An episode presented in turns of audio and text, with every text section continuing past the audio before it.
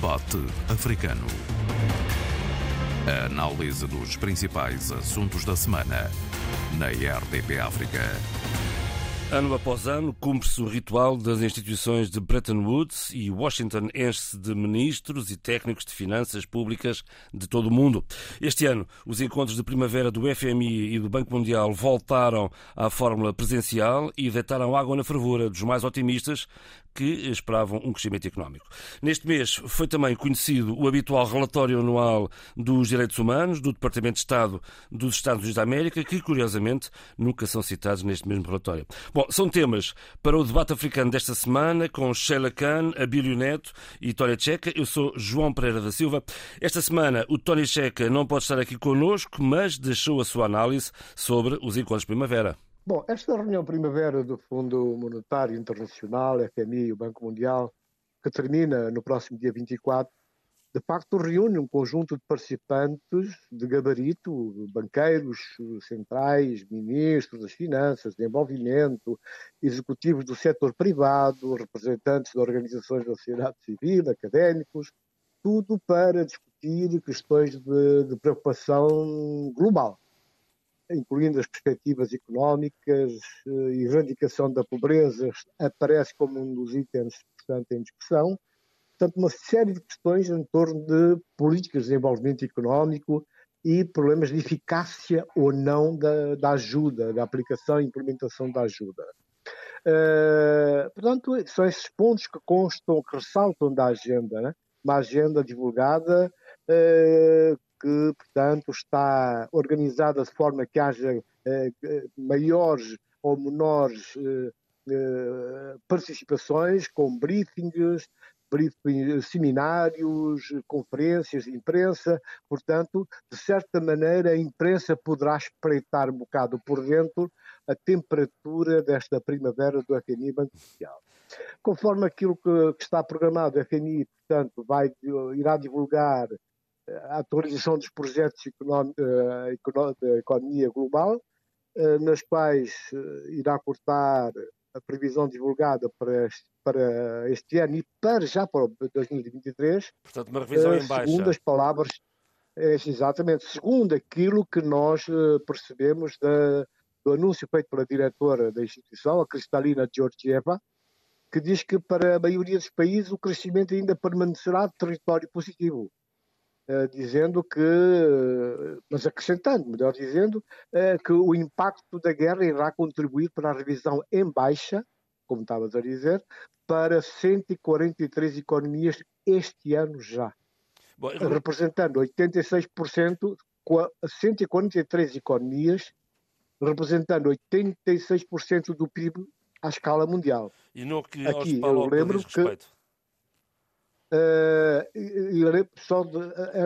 é preciso lembrar que em janeiro a FMI cortou a previsão de crescimento da economia mundial para este ano em 0,5 pontos percentuais hum. para 4,4%. Portanto, isso significa, portanto, esta bitola vai ser a bitola, portanto, equivalente a os nossos países também, não é? Hum. Portanto, é um, é um corte considerável Uh, agora, tudo isto e essas medidas que vão tentar implementar, o que dizem que têm, uh, estão na disponibilidade, estão a querer enfrentar esses problemas, porque também esses problemas com o banco, a relação com o Banco Mundial, o Fundo Monetário, são problemas que já vêm de trás e que têm, portanto, na, na política da austeridade, a, a dura realidade. Um bocado também disso eh, provocou a situação de empobrecimento e de incapacidade de fazer avançar os programas de desenvolvimento devido, portanto, a uma, uma, uma certa política cega de austeridade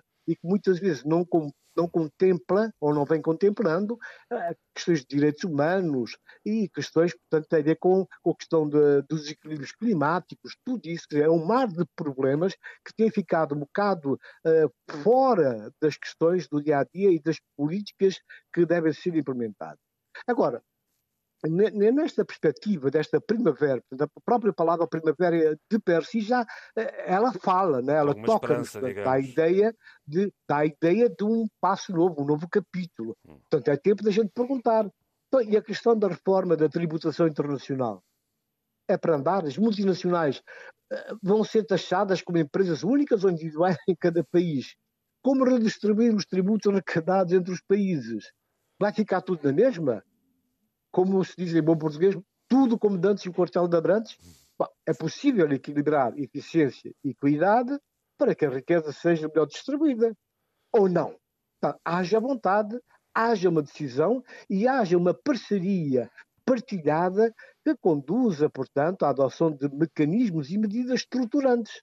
Porque se não houver estas medidas uh, estruturantes, medidas que obedeçam aos problemas que existem, que, têm, que devem ser saneadas, devem ser ultrapassadas, então uh, vamos continuar com as políticas de austeridade a toda a dimensão que vai empobrecer, que os pobres vão ficar ainda mais pobres, as doenças endémicas vão continuar, porque nós estamos num cenário, portanto, de, de, de, terrível, nada, nada promissor. Ou há, de facto, vontade e força política, decisão para se tomar as medidas. Então, mas contra nós temos doenças endémicas, temos problemas de falta de água, questões de, de acesso à alimentação. Portanto, e é preciso pôr cubro, ultrapassar, melhorar a situação da mortalidade materno-infantil, as questões da má governação, a corrupção, os regimes déspotas, incompetentes, né? E os paraísos fiscais? É hora de perguntar como é que é. Vai haver algum tratamento? Vai continuar como um mundo dentro do próprio mundo, ao serviço da minoria de cidadãos intocáveis? Portanto, essa responsabilidade deve ser tratada, deve ser endossada a este fórum para que, de facto, as questões sejam discutidas, não é? Isso, sendo discutidas, então poderá haver uma esperança de um, do tal capítulo novo que eu falava há bocado, e que poderão, portanto, abrir, abrir uma autoestrada para uh, não se repetirem as, uh, as mesmas receitas de sempre. É? Muito bem. Muito bem. Sheila Khan, que dizer destes encontros de primavera? Uh, eu estava há pouco a ouvir o, o Tony Checa e vou pegar um bocadinho nesta ideia da primavera, que é sempre o, o anúncio de, um, de novas mudanças ou, pequeno, ou pelo menos a expectativa dessas de esperanças que se possam concretizar em, em algo muito concreto, em algo muito, uh, digamos, efetivo. No, no, que diz respeito a Moçambique, eu aqui também queria contextualizar um pouco, e o, e o Tony Checa fez de uma forma muito interessante e de uma forma bem eh, estruturada. Importa referir que estes encontros eh, de primavera com o FMI e com, com o Banco Mundial. Eh, são muito interessantes no momento em que há uma retoma do apoio do FMI. Importa referir que houve um, uma espécie de, de um de um distanciamento entre Moçambique e também com os seus doadores internacionais e também com a ajuda do FMI e do Banco Mundial, devido à questão muito relacionada com as dívidas ocultas e, portanto, esta situação desta nova retoma, este reencontro nesta nova primavera pode ser muito interessante e satisfatório. E aqui importa dizer o seguinte: eu estive a ouvir algumas das declarações do Ministro da, da Economia e Finanças, que está neste momento uh, nestes encontros, em que ele dizia uh, foram encontros satisfatórios, são encontros promissores. Importa referir que já no âmbito destes, destes dias que estão a decorrer, há já um, um, acordo com o Millennium Challenge Corporation de 10 milhões de dólares que serão alocados especialmente na província da Zambésia, muito virados para programas estruturados em torno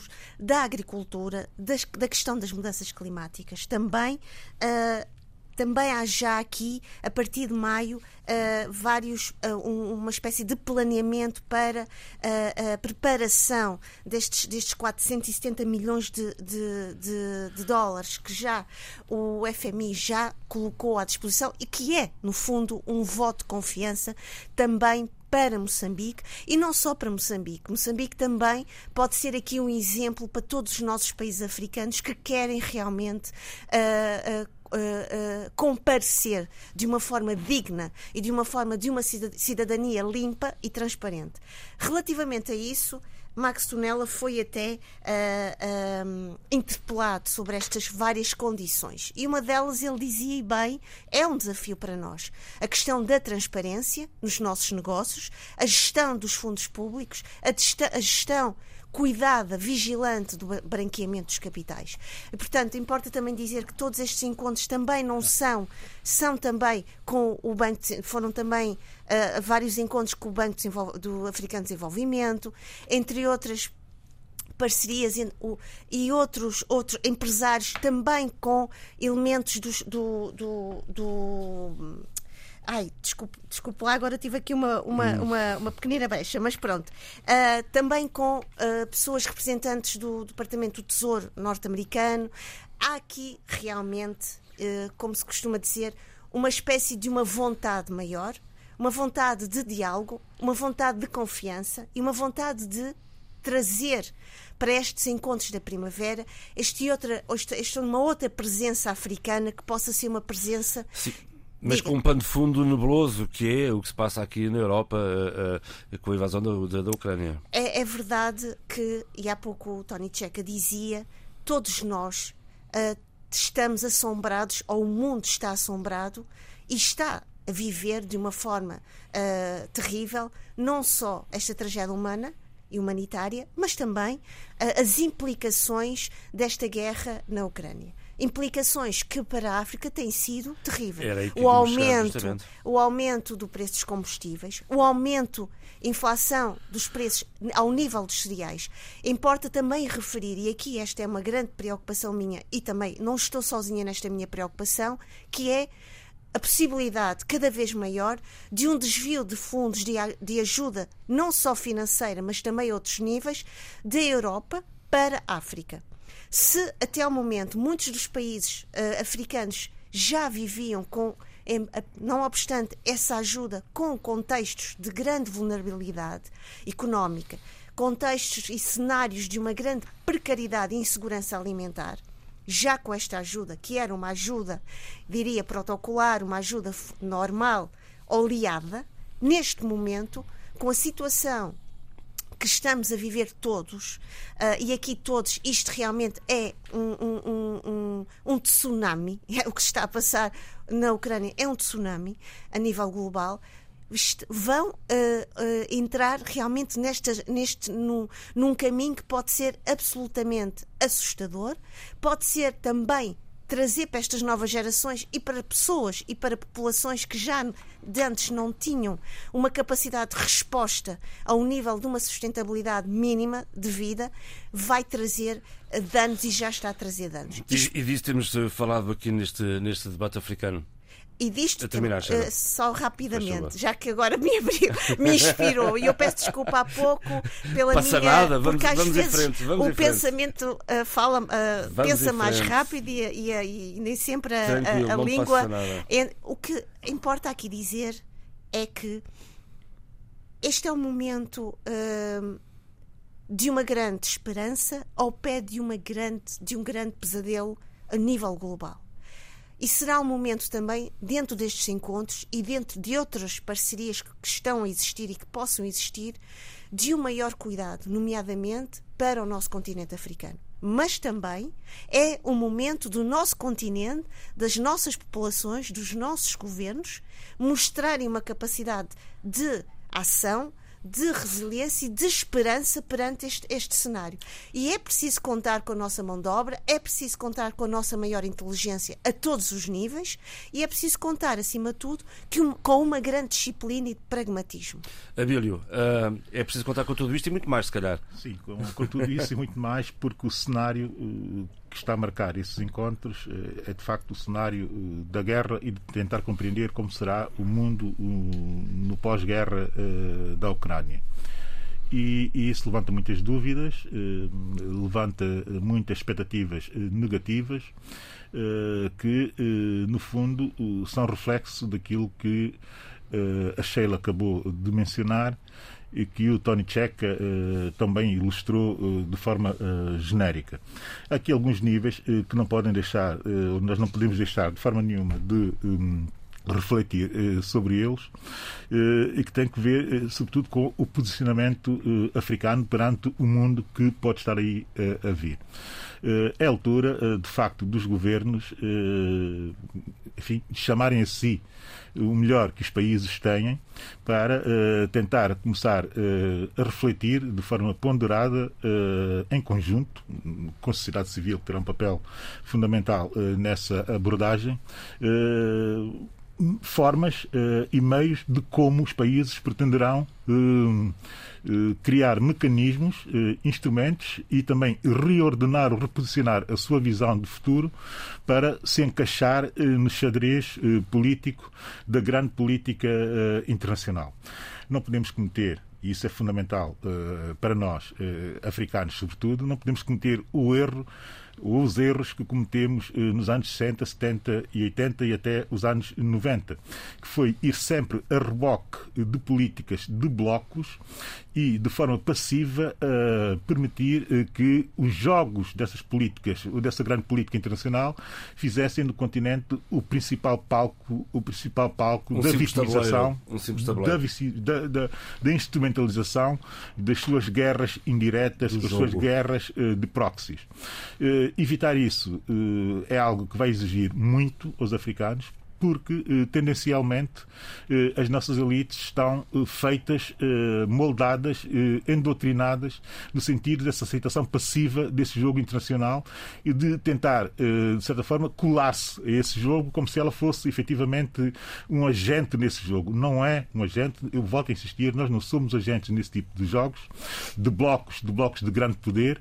Nós temos é que ser agentes dos nossos interesses e agentes, efetivamente, do nosso destino. Para que isso seja feito, vamos ter que cortar com alguma dessas eh, doutrinas que ainda marcam de forma, digamos que, eh, hegemónica o pensamento eh, político e ideológico das elites africanas, e esse vai ser o principal desafio e o principal. Hum, a principal guerra uh, de, uh, de, digamos que, de mentalidades que vai ter que acontecer no continente a partir de agora. Duas notas rápidas sobre o que aconteceu em Washington nessas últimas semanas e de, de, daquilo que pode vir a acontecer no futuro a partir daqui, de, desse encontro de primavera. A primeira nota é, efetivamente, aquilo que a Sheila disse e, e, apelou, terminou a sua intervenção apelando para o maior pragmatismo uh, dos decisores africanos, e muito bem, e muito bem dito, que é grande parte dos países estarem com uma postura muito pragmática relativamente à, forma como estão a lidar ou como pretendem lidar com as finanças públicas eh, para o futuro. E exatamente porque toda a gente compreendeu que o fluxo de ajudas eh, ao desenvolvimento, o fluxo até de investimentos públicos Está o financiamento para investimentos públicos está muito mais dispersos, dispersos e muito mais incertos também.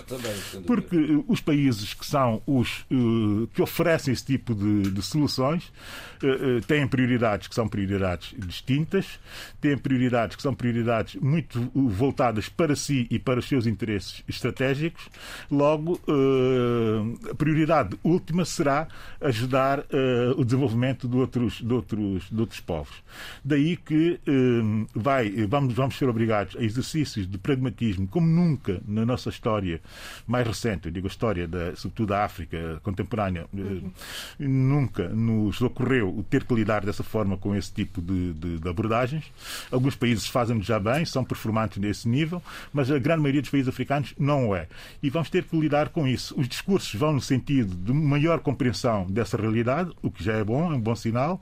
E, por outro lado, aqui, eu eu tenho que realçar isso, grande parte dos países africanos chegaram uh, a esse encontro da primavera numa posição relativamente. Um, periclitante, mas uh, a firme, verdade é que. De alguma forma firme. Firme e, com, e, e, grande parte deles com os deveres muito bem feitos. Com ideias claras. Com, com os deveres muito bem feitos. Isso também é, é relativamente novo. E, é uma nova é bom... também que aparece com este encontro, Era isso é? que eu ia dizer. Eu queria, por acaso queria dizer isso, mas termina a ver o que eu isso, tenho. Isso, isso, é muito importante Sim, para o continente. Isso, isso, é muito, muito importante para o continente, porque uh, eu tive a, a fazer uma ronda por 30, 32, 33 ministros das Finanças e Economia africanos que lá estiveram e grande parte deles é gente já de uma nova geração. Está. Exatamente, É gente já de uma exatamente.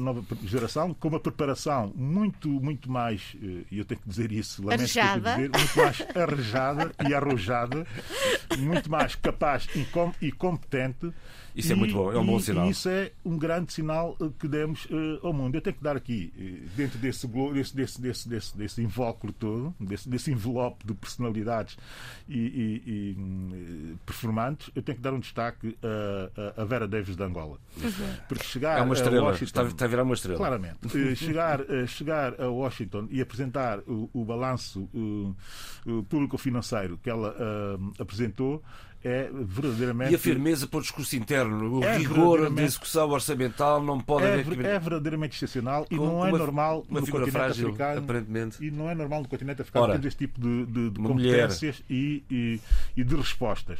Portanto, deixo aqui esse, esse realce E muito bem. e, e- e até em contraponto com o facto de ter surgido uma sondagem de uma organização da, da sociedade civil que eu desconheço, eh, que até coloca mal eh, o MPLA eh, nas previsões eh, de, vota- da votação. eh, Disso nas- falaremos nas mais à próximas frente. Ah, eleições João Pereira, deixe-me só entrar Muito aqui rápido, na, por na favor, reflexão sim. do, Sim, da sim, Bill, que é favor, muito sim. interessante e que também o João Pereira também eh, acarinhou. É que esta questão da, gera- da ge- geracional e de um novo posicionamento e uma leitura do mundo é muito importante. Porque é uma geração, por exemplo, estou a, fal- estou a falar do nosso Ministro da Economia e das Finanças, não é? É uma geração muito próxima deste presente do mundo Está claro. contemporâneo. É uma geração que não se sente no seu discurso e na sua postura, e isso é importante, ah, internacional e, neste, e neste, neste diálogo internacional, não se sente aquela, aquele peso do tempo histórico, não está. obstante ter esse, esse, esse, esse tempo presente, por haver esse respeito, porque também estão a representar um país, mas é também, parece-me a mim, uma geração que vai reivindicar que a África tem um pensamento que pode ser uma contribuição para o mundo, que a África tem um pensamento e uma atitude e uma forma de pensar que pode ser uma mais-valia também para os outros. Muito bem. Outros contextos geo- geopolíticos. Só para complementar isso, fecharmos eh, esse. Deixa-me só dizer uma coisa. Abílio. Favor. E esta guerra das mentalidades é importante e necessária para percebermos e, e separarmos o trigo do joio, porque nós também queremos fazer isso. Nós precisamos de fazer isso para andarmos para a frente. A verdade é que eh, as notícias que chegaram nesse início de ano relativamente à África são notícias eh, que têm que eh, obrigar-nos a parar para pensar eh, seriamente numa série. à frente, já de seguida. Não, não, mas isso é muito- eu vou ser muito rápido Claro, nisso. claro, claro. Eh, porque estes dois dados estão, dados estão ligados a estes encontros da primavera eh, do FMI e do Banco Mundial. Eh, porque eh, pela primeira vez, pela primeira vez, em 2021, eh, tivemos a notícia de que os fundos de investimento estrangeiros, fundos privados, naturalmente, enfim, eh, os de venture capital, ou seja, capital de risco, eh, investiram mais em África, mercenary acquisitions, ou seja, eh, aquisições e também participação em capitais de startups, de empresas, sobretudo ligadas às novas tecnologias, a fintechs e esse tipo de abordagens, não é? Do negócio, de negócios. Pela primeira vez, eh, ultrapassaram o valor de investimento direto estrangeiro em, em, em, eh, para financiar projetos públicos no continente. Isto é algo eh, que tem que dar um Muito sinal relevante. claro, tem que dar um sinal claro a, todo, a toda a gente que reflete sobre a economia africana. Porque Oh, existia oh, o Bílio, mito, deixa-me só terminar. Sim, sim, antes. sim, sim, Diz, diz, Sheila, porque é muito importante isso. Porque existia o mito em África de que o capital eh, internacional, o capital financeiro internacional, não ia para o continente por uma série de bias relativamente à à- à africanidade e até a performance dos governos africanos e que não coincidiam com a performance, eh, com a realidade financeira de muitos dos governos. Baixo, baixo endividamento, uma série de, de- de indicadores económicos e financeiros que eram eh, chamados a, a- a- esse nível. A verdade é que nós temos aqui fundos muito relevantes, fundos internacionais muito relevantes a investir em empresas africanas, criadas por jovens africanos, a arriscar capital era, era em inovação, uhum. em inovação uh, africana. São empresas, e, e, vamos lá ver, os fundos de investimento não colocam o seu capital em empresas que não tenham contas certificadas, uh, que não tenham uh, garantias de muito boa gestão e de governança de altíssimo nível e não põem o seu dinheiro em, nas mãos de irresponsáveis. Uh, ou seja, investem efetivamente na responsabilidade. Nós que trabalhamos em risco sabemos o que é que isso quer dizer. A responsabilidade é fundamental para que o investidor coloque lá o dinheiro. É confiança? A verdade, exato, que isso, isso cria confiança Exatamente. entre quem põe o dinheiro e quem vai utilizá-lo para devolver parte considerável Mas, desse dinheiro. deixa-me só dizer isto. Só terminar, Sheila, é muito, sim, isso é muito lá. importante que eu vou terminar okay, por dizer okay. agora que é o seguinte: portanto, tendo eh, acontecido a desmistificação, porque o valor é superior, mas muito superior até, do que, por exemplo, o investimento eh, chinês em obras públicas eh, no continente africano dos últimos quatro anos, só num ano o Ventures Capital conseguiu fazer esse tipo de, de abordagem relativamente às startups e à inovação africana. Isso quer dizer o seguinte: que grande parte do foco uh, da economia, que quer olhar para a economia africana, sempre olhar para o setor público, começa uh, finalmente, do lado do privado, a haver respostas muito mais capazes do que o setor público é capaz de dar e, e que isso atrai uma, um outro olhar sobre uh, a economia uh, africana. Chegar também aos encontros da primavera com essa perspectiva mais do que consolidada, esperemos que não seja só uma tendência de dois ou três anos, porque isso já vem de cinco ou seis anos em crescendo, uh, isso tem que obrigar os decisores políticos, sublinho políticos aqui, a terem que fazer uma reflexão mais séria sobre o que querem fazer com os nossos países. Já, temos que ir em muito frente, rapidamente, muito rápida, só posso só dizer isto. Eu vou só dizer que este processo de desmistificação que o Abilo também uh, caracterizou. Também é importante nos, uh, estarmos atentos a algo que o nosso estimado Eduardo Fernandes dizia sempre: relacionar economia com demografia. E uhum. essa questão da demografia também no continente africano é importante. É o continente mais jovem, é o continente que vai estar com uma população muito mais jovem, com sangue fresco e é, acima de tudo, que eu acho que é importante também senhor.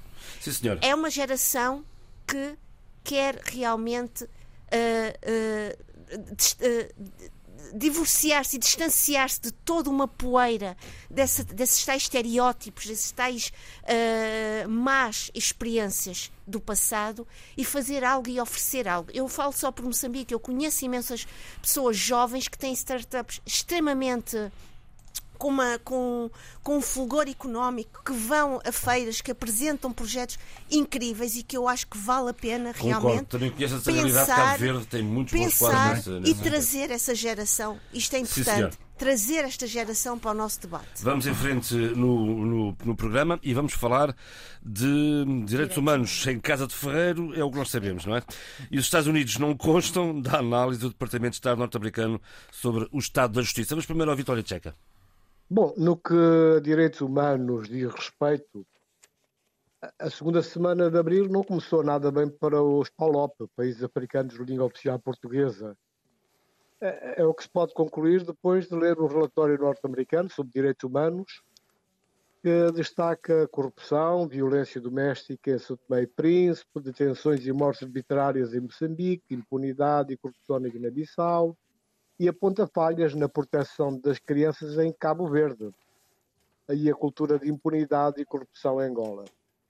O relatório anual do Departamento de Estado norte-americano sobre os direitos humanos eh, respeito a 2019, eh, no que aos países africanos de expressão portuguesa diz respeito, lê-se no documento que o governo de Angola deu passos significativos para punir eh, os abusos de direitos humanos, mas alerta, contudo, a impunidade das autoridades e uma aplicação uniforme de legislação anticorrupção continuam a ser uh, grave lacuna nesse país. Sobre Cabo Verde, de, também toca com o dedo uma das feridas, que é uma uh, coisa rara em relação ao Cabo Verde, mas acontece. O Departamento de Estado reconhece que há medidas tomadas para investigar e punir violações uh, dos direitos humanos, mas também denuncia falhas que persistem na proteção das crianças da violência e do trabalho e fala também das condições de precariedade, alertando igualmente para a violência contra mulheres e meninos. Corrupção e impunidade são os principais problemas da minha terra, Guiné-Bissau, diz o relatório norte-americano, que destaca as más condições nas prisões, falta de independência judicial, corrupção, impunidade, tráfico de pessoas e alegado envolvimento das autoridades no narcotráfico como sendo uh, os maiores problemas que afetam os direitos humanos na Guiné-Bissau. Esta visão do Departamento de Estado norte-americano também identificou problemas de direitos humanos em Moçambique. Uh, durante o período em causa, portanto estamos a falar de 2019, não é? detenções e mortes arbitrárias pelas forças de segurança e más condições de prisão, corrupção, violência contra as mulheres e ineficiência judicial foram alguns dos problemas identificados. Santo Meio Príncipe uh, sublinhou a questão da corrupção de altos funcionários, eh, longas prisões preventivas e ampla violência doméstica contra mulheres. São, portanto, esse, eh, são estas principais questões que o relatório comporta, que, portanto, convém ter em conta realmente e, e fazer com que, e esperar que as autoridades de cada um desses países de per si possam também ter a capacidade e a possibilidade e a vontade, claro está, né?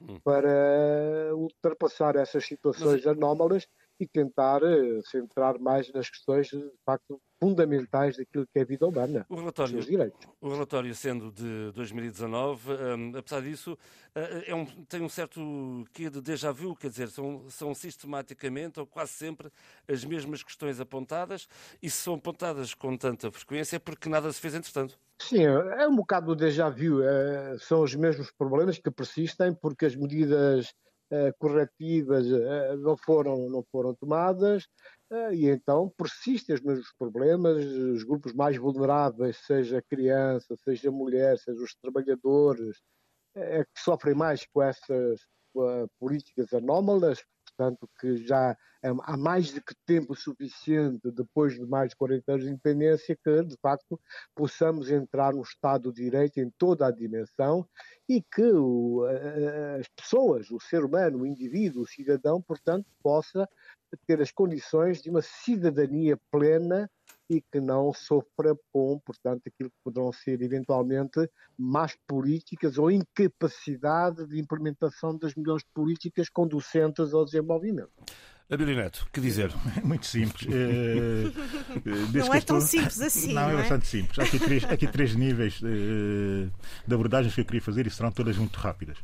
O primeiro nível, que existe essa, essa questão constante de que sempre que o, o, o Departamento de Estado americano uh, publica esse, esses relatórios uh, sobre os países, depois há aquele relatório geral, o olhar geral sobre o mundo, uh, há sempre a reação, mas porque é que os Estados Unidos não fazem isso em sua própria casa?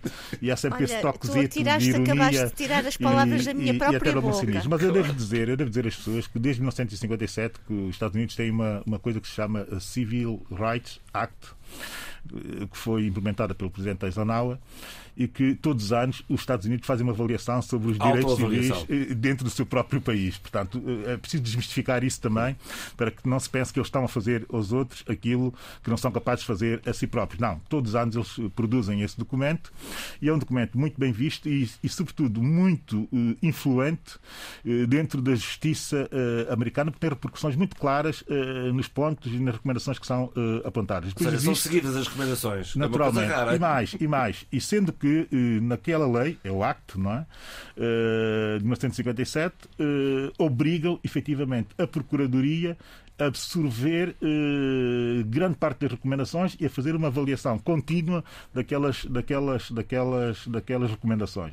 Ao contrário daquilo que acontece com os nossos países. Segunda nota, ainda dentro de uma certa ironia e de um certo cinismo também, eu, aqui a coisa de 10 anos no debate africano, isto aqui é demasiado tempo, eh, até sugeri que cada um dos países eh, que fosse avaliado naquele relatório que fizesse. Eh, a sua própria devolvesse. autoavaliação. Não, que fizesse a sua própria autoavaliação. Isso é, isso, é, isso é razoável até que, que se faça. Não, que fizesse melhor ainda, ou pior, se quisermos, que era avaliar os direitos humanos nos Estados Unidos. Ou seja, uh, que reservasse a si próprios um, um, um, financiamento suficiente para enviar equipas ao, ao, aos Estados Unidos e, a partir daí, fazer avaliação sobre os direitos humanos nos Estados Unidos. A verdade é que isso também é possível pelo Civil Act, Civil Act americano de 1957. Admite, admite essa, essa, essa legislação que países terceiros avaliem efetivamente a performance dos direitos humanos dentro dos Estados Unidos. Portanto, qualquer país está à vontade para abordar o Departamento de Estado e dizer que quer mandar uma comissão, uma, uma emissão sua,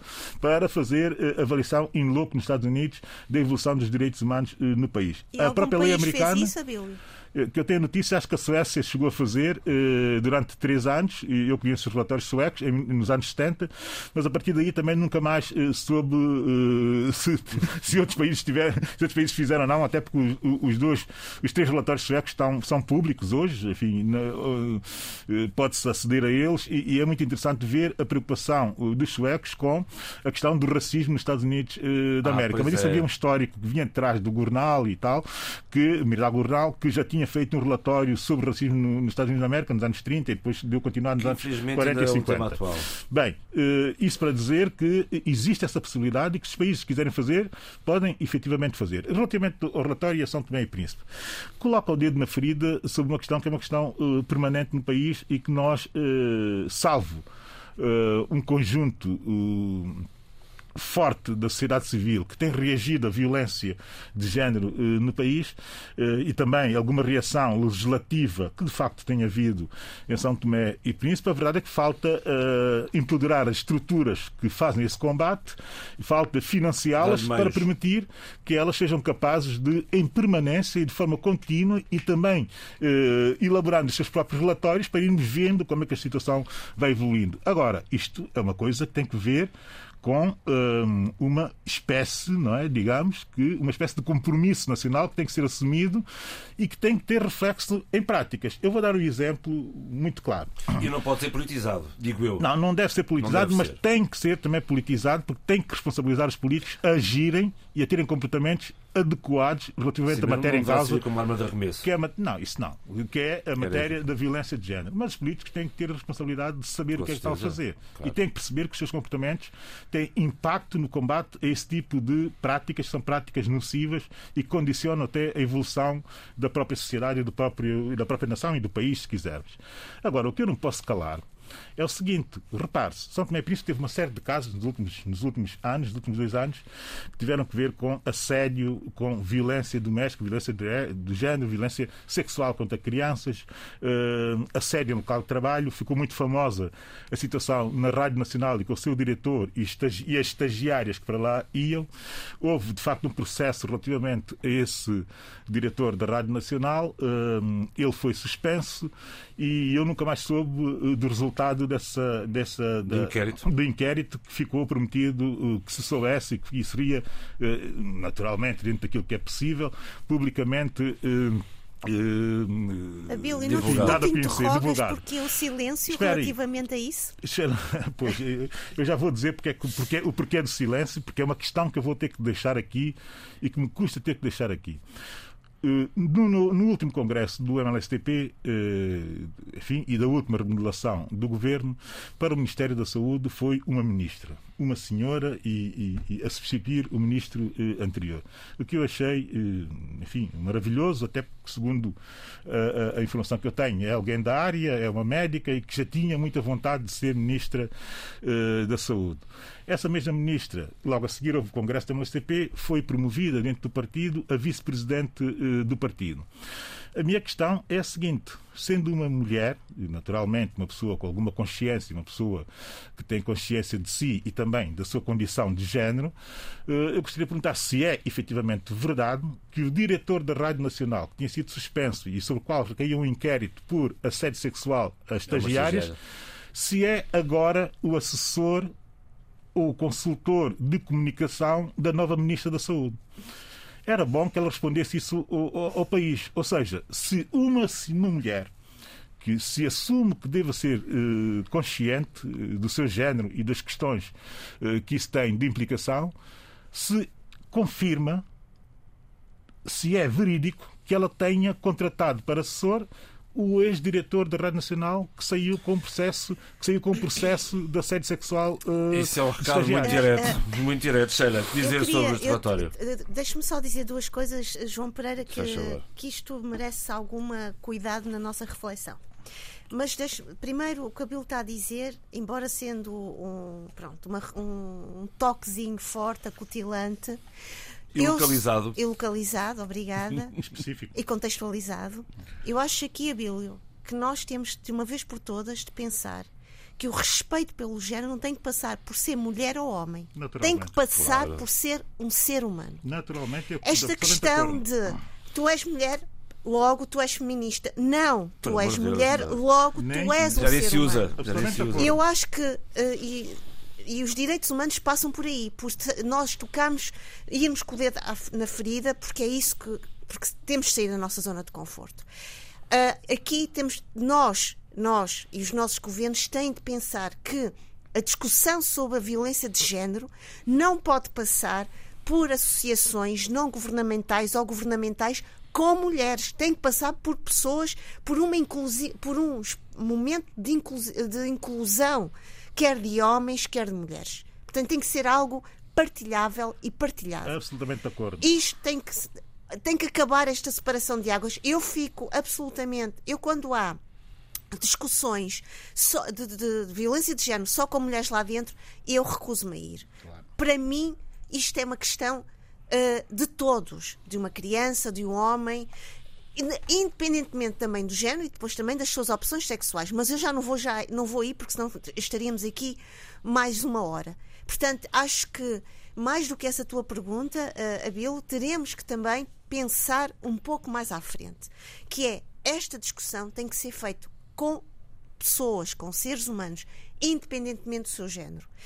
Aqui o que me, me provocou há pouco algum e o Abilo tocou nisso. Eu até estava a dizer, enquanto o Abilo falou, uh, por baixo da, do discurso do Abilo e da reflexão, que ele estava a tirar as palavras da minha boca.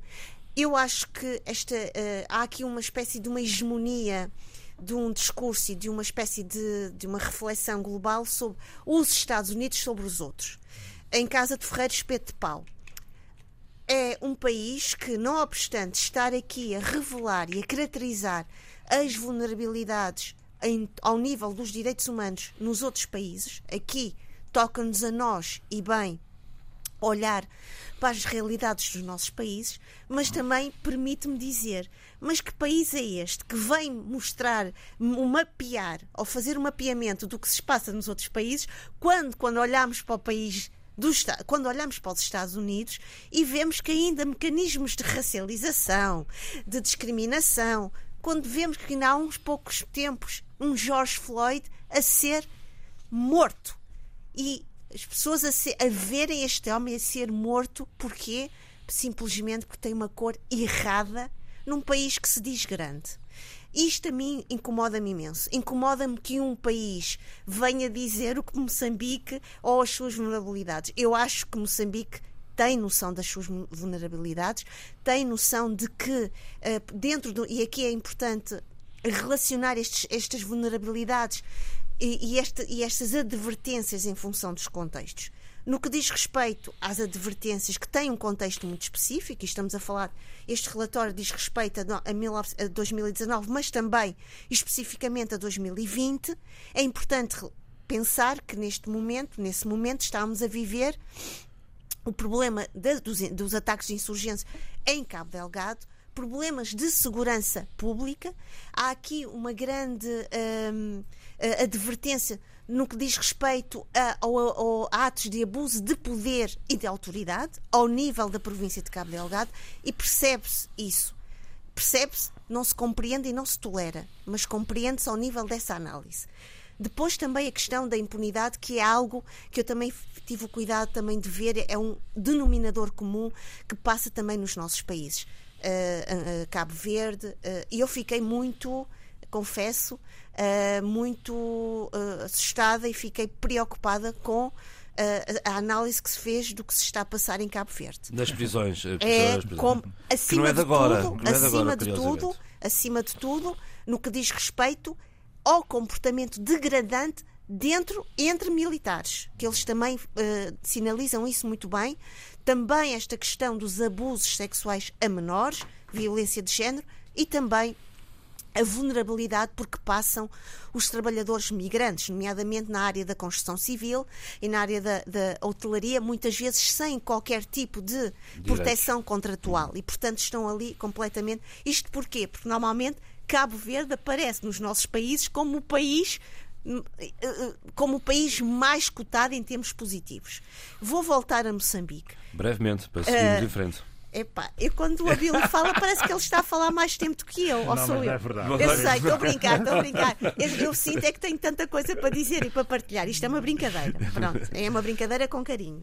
Uh, quero também falar para além as condições precárias nas prisões, também em Moçambique, isso também foi revelado, mas acima de tudo a questão também de género, mas e aqui vou pedir ao João Pereira aqui um, um, um salto às palavras e à reflexão.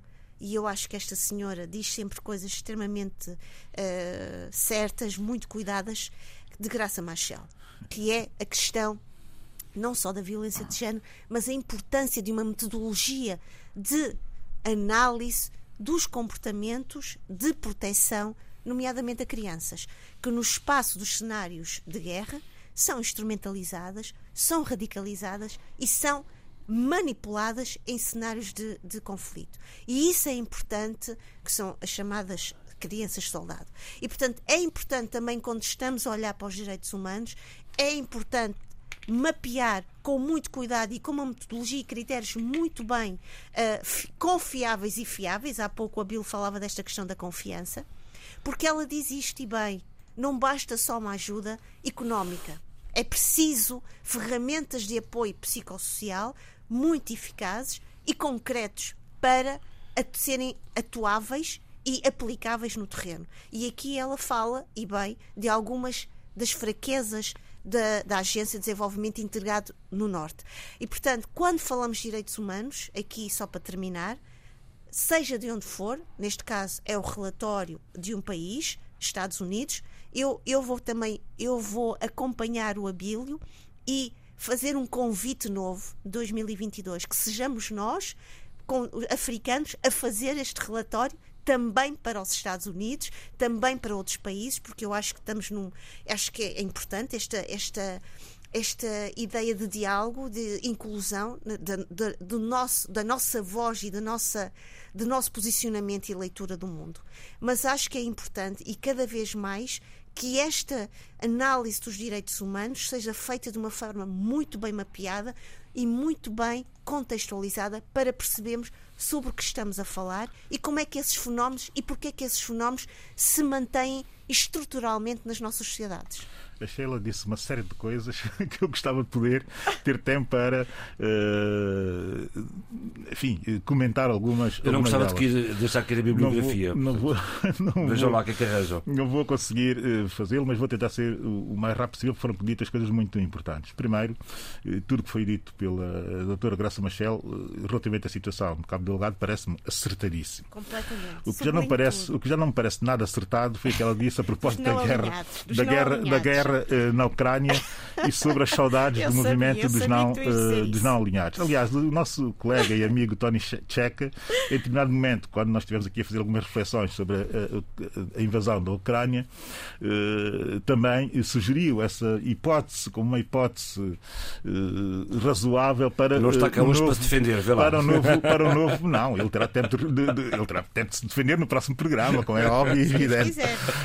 Mas a verdade é que ele também fez essa sugestão, podia ser uma, uma via sim, sim. para, eh, para uh, superar, superar a, a situação do, do, conflito e, sobretudo, para uh, definir o posicionamento de países que não têm envolvimento direto na situação e que poderiam estar respaldados por essa uh, uma organização como aquela organização dos países não alinhados. A verdade é que eu tenho muito pouca, digamos que muito pouca vocação para recuperar ou para re reaquecer organizações, instituições ou até ideias e princípios que eh, já não fazem sentido no mundo de hoje, que já não faziam sentido, grande sentido na altura e muito menos farão ou fariam uh, no mundo hoje. Eu não tinha, não tenho e, e, jamais terei grande simpatia por esse movimento dos países não alinhados, até por duas razões uh, simples e fáceis de compreender. Primeiro, os estatutos, os criadores, os fundadores do movimento tinham, tinham muito boa vontade, mas eu tenho, tenho, tenho, tenho, tenho, tenho, tenho, tenho, que, tenho que dizer isto para perceber o que eu vou dizer também a seguir. Hum, eh, tinham muito boa vontade, enfim, juntaram-se países eh, recentemente um, independentes para uh, tentarem, de alguma forma, posicionar-se de forma uh, neutra relativamente aos dois blocos da Guerra, da Guerra Fria. Chegou a ter 115 países como membros, o, o movimento não alinhados, e a verdade é que eu fui ver, uh, fui rever e reler os estatutos ou a Carta de Princípios do movimento, é uma Carta de Princípios que seria subscrita por todos nós, até porque dois estes pontos são pontos fundamentais, que é a defesa da soberania e a independência uh, dos países e dos povos, ninguém pode negar isso. E segundo ponto, que seria uh, uh, segundo, ponto a destacar, que são 10 pontos, que seria a resolução dos conflitos pela via pacífica e de acordo com as leis internacionais. Isto está nos estatutos, na Carta de Princípios dos países não alinhados. e para sustentar uma ideia de neutralidade. Eu fui ver dos 115 países, já depois da fundação da organização, enfim, e verifiquei que 43% daqueles países tinham já agredido países vizinhos. E posso dar já três ou quatro, ou cinco ou seis exemplos, que é para as pessoas perceberem o que é que eu estou a dizer e como o fizeram, não de forma pacífica, nem de acordo com a lei internacional, foi simplesmente invadir por questões políticas, ou de, política, ou de estratégia política de pequenas ou médias potências regionais. Queres falar de a Líbia, a é? Líbia invadiu o Chad. O Vietnã invadiu o Laos, mas também invadiu o Camboja. O Iraque invadiu o Kuwait e também invadiu uh, uh, uh, o Irão. E podia dar, estar aqui a dar os exemplos todos de invasões invasões, de guerras injustas e ilegais feitas por países uh, de movimentos não alinhados. Ou seja, gente que nunca teve sequer a preocupação de cumprir com os princípios daquele movimento e que, entretanto, estavam naquele movimento a posicionar-se contra a política das grandes potências. Eu, esse, esse tipo de abordagem, uh, fora de princípios, para não dizer uh, aldrabonas, eu não tenho ciência nenhuma para aturar e para oh, recuperar como possivelmente boa. Deixa-me só dizer uma coisa. Um minuto, é um minuto mesmo. Ok, deixa-me só dizer uma coisa. Abel, compreendo o que tu queres dizer, percebi Uh, uh, as palavras da Garça Machel, ou melhor, quando tu puseste isso no nosso elenco de trabalho hoje, eu ri-me sozinha, mas é preciso também, e agora novamente, contextualizar aquele tempo, contextualizar as posições das pessoas naquele tempo. Porque trazer esse, esse tempo para hoje e desconstruí-lo desta maneira parece até um pouco estranho. Percebes o que eu quero dizer? Sim. É, é, esfrias a, a, a, semântica daquele tempo, esfrias a atitude e esfrias, acima de tudo, o compromisso histórico que se tinha naquele tempo. E que, isso, é, repara, tínhamos pessoas altamente inteligentes naqueles países não alinhados. Não tenho dúvidas absolutamente muito bem. Mas agora repara bem, só e termino. Uh... Os 10 os dez princípios de Bandung portanto, os 10 princípios de Bandung, eh, que são, que são eu retirei estes dois que eu disse para se ter a noção e disse que 43% das potências dos países tinham invadido outros países, que até eram alguns deles membros da, do próprio movimento, e, e, e para perceber que isto foi iniciado na Indonésia e simplesmente a Indonésia invadiu Timor-Leste. Sabemos bem dessa história. Portanto, eh, eu não tenho saudades nenhumas de movimentos deste género e deixo aqui já claro e claríssimo que a ideia de repará-lo a mim quase que me dá, okay. quase não, me dá nojo. Amigos, vamos em frente. Não, entre, livros, entre livros e notas finais, eu vou apostar nos livros porque há dois programas que não temos livros. Sheila, faz favor. Ora bem, eh, eu vou Uh, trazer o livro Abrir, adoro este título, Abrir os Gomos do Tempo. Conversas sobre cinema em Moçambique, de Ana Cristina Pereira e Rosa Cabecinhas, edição Humus, saiu recentemente. É um conjunto lindíssimo de entrevistas, memórias em torno da produção cinematográfica em Moçambique, nomeadamente uma delas, uma das entrevistas, eu tive uh, o privilégio de a fazer com o nosso querido Luís Carlos Patraquim. Aconselho os nossos leitores a irem a este livro, está online, portanto podem ler este livro. É uma coisa belíssima, perceber o quanto a memória, ou melhor, o cinema tem atrás de si memórias, a história e as vivências. Neto, por favor. Uh, Deixe-me só terminar. tem o prefácio de um estimado uh, professor Nathaniel Neguman e o discurso preferido na altura por, pelo Ministro da Informação, o querido José Luís Cabasso, uh, que era na altura Ministro da Informação, e é um, é um discurso que está neste livro, preferido em mil, 1980.